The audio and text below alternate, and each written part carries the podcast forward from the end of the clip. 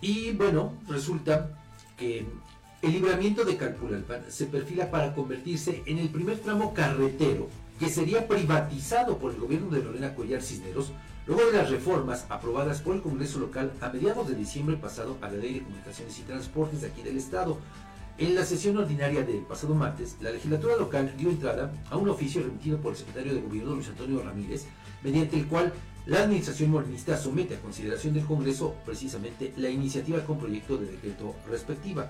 En el documento referido, la titular del Ejecutivo local pide al legislativo autorizar el esquema de concesión de libramiento de Calpulalpan en el que se otorgan los derechos para construir, incluyendo el diseño, permisos y liberación del derecho de vía, también a operar, conservar, mantener y explotar por un plazo de 30 años la mesa directiva, encabezada por el periodista José Gilberto Temolsin, determinó que para su estudio, análisis y dictamen correspondiente, la iniciativa se, turne, se turnó a las comisiones de obras públicas y también a la de movilidad. Con la más reciente reforma de ley en la materia, el Congreso local facultó a la persona titular del Ejecutivo en turno, desde luego, para que pueda concesionar a personas físicas o morales hasta por 30 años los caminos y carreteras que cruzan el territorio tlaxcalteca previa convocatoria de la Secretaría de Movilidad y Transporte. Con estos cambios, se acotó también que las concesiones se otorgarán con la autorización del Poder Legislativo, como estamos viendo, y su, su vigencia podrá prorrogarse hasta por un plazo similar al primero, es decir, que estas concesiones de los tramos carreteros estatales estaría vigente hasta por 60, años. Aquí le dimos a conocer esa información de manera puntual que nos llamó desde luego la atención, pero mire, eh, pues como ya fue en los últimos días de diciembre, cuando ya prácticamente todo el mundo se iba de vacaciones, pues esta información pasó de noche. De noche. No solo para la población tlaxcalteca, para muchos colegas de los medios de comunicación y también para infinidad de actores políticos, que incluso, bueno, cuando nosotros dimos a conocer la nota, Edgar, pues eh, a mí incluso me llamaron, me llegaron mensajes diciendo que de dónde había sacado esa información. Fíjate nada más. Bueno, pues ahí está. Oye, Fabián, ¿qué, ¿qué, riesgo el que se pueda dar esta, mm, eh, esta autorización?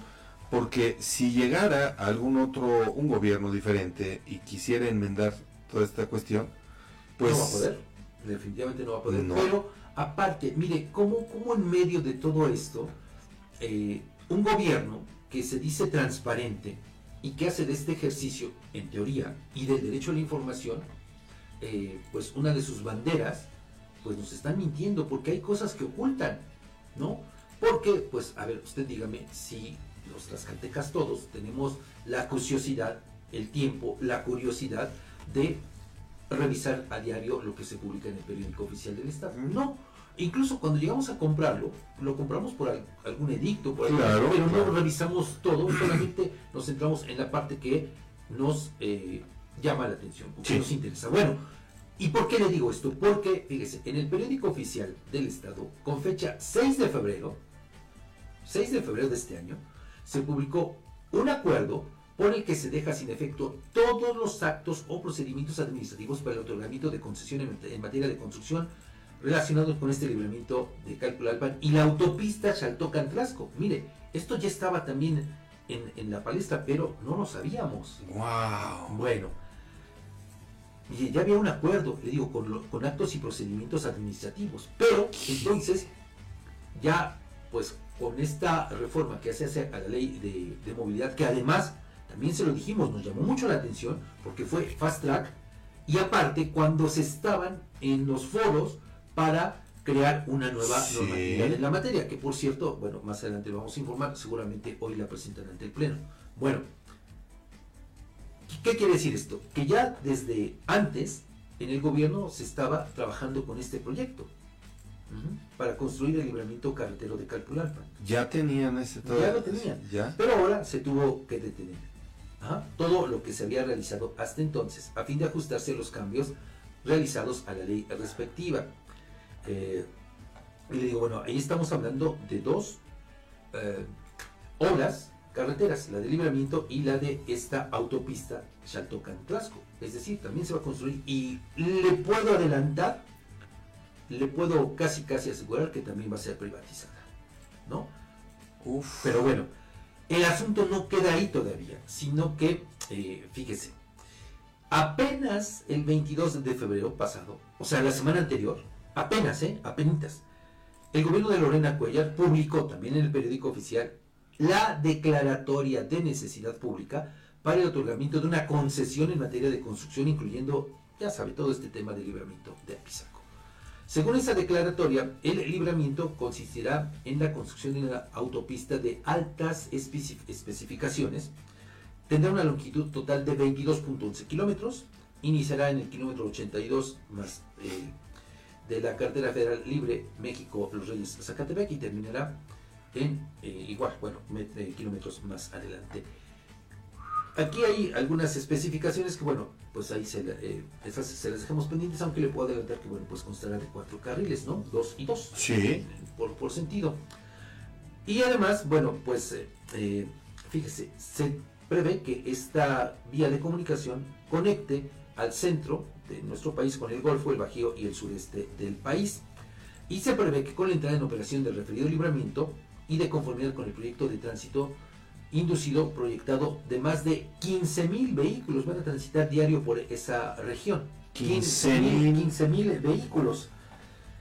Ayer hacíamos una cuenta, un ejercicio matemático, sí. su servidor, tomando como base la tarifa que actualmente se cobra de la autopista que va de Tlaxcala a Puebla. A Puebla. Ahí en Zacatelco. En Zacatelco, exactamente, son 67 pesos por 17 kilómetros. Así es. ¿no? Bueno, hacíamos este ejercicio y tomando, eh, le digo, como base esos 67 pesos para esta autopista, bueno, para este libramiento, pues ah, hicimos el ejercicio y sin que hubiese una variación durante los 30 años, que seguramente la tiene que haber, claro, lógico, pero bueno, tomando solamente como ejemplo, imagínese, eh, a quien se le otorgue esta concesión, en ese tiempo se va a embolsar más de 11 mil millones de pesos. Solamente tomando en cuenta la tarifa de 67 pesos. Por 30. Y tomando en cuenta los 15 mil vehículos que ahora se habla. Pero, obvio, va a crecer, va a crecer el número de vehículos,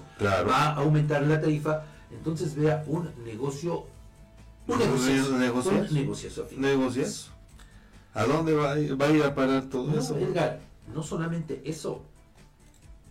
Aquí la gran pregunta es, ¿a quién se le va a otorgar la concesión? Sí, claro. Ayer, después de que pues, compartimos algunos datos, pues algunas personas me sugerían nombres de algunos empresarios ¿Sí? sobre todo los Chedraui. Oh, fíjate.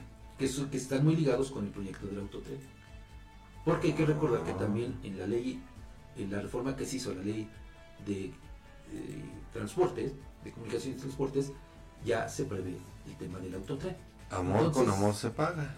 Pues vean nada más, aquí, por eso le insisto, la gran interrogante es esa. ¿Quién va a ser el ganón con esta concesión? Pero aparte, también como le decía, eh, pues vea cómo pues hay actos que sí, si bien se publican decisiones en el periódico oficial, pero le digo, ¿quién se encarga de consultar el periódico? Tendrían que, difundir, atendiendo el principio de máxima publicidad, decisiones como estas. Claro, por supuesto, Fabián. Además, pues con apego al derecho a la información, pudiéramos estar enterados. Pero no lo hacen así, apostándole a que, pues, ah, pues en el olvido, en la ignorancia, en la falta de interés. periodistas o bueno, reporteros, o que se dice reporteros, que pues les pasa de noche la información,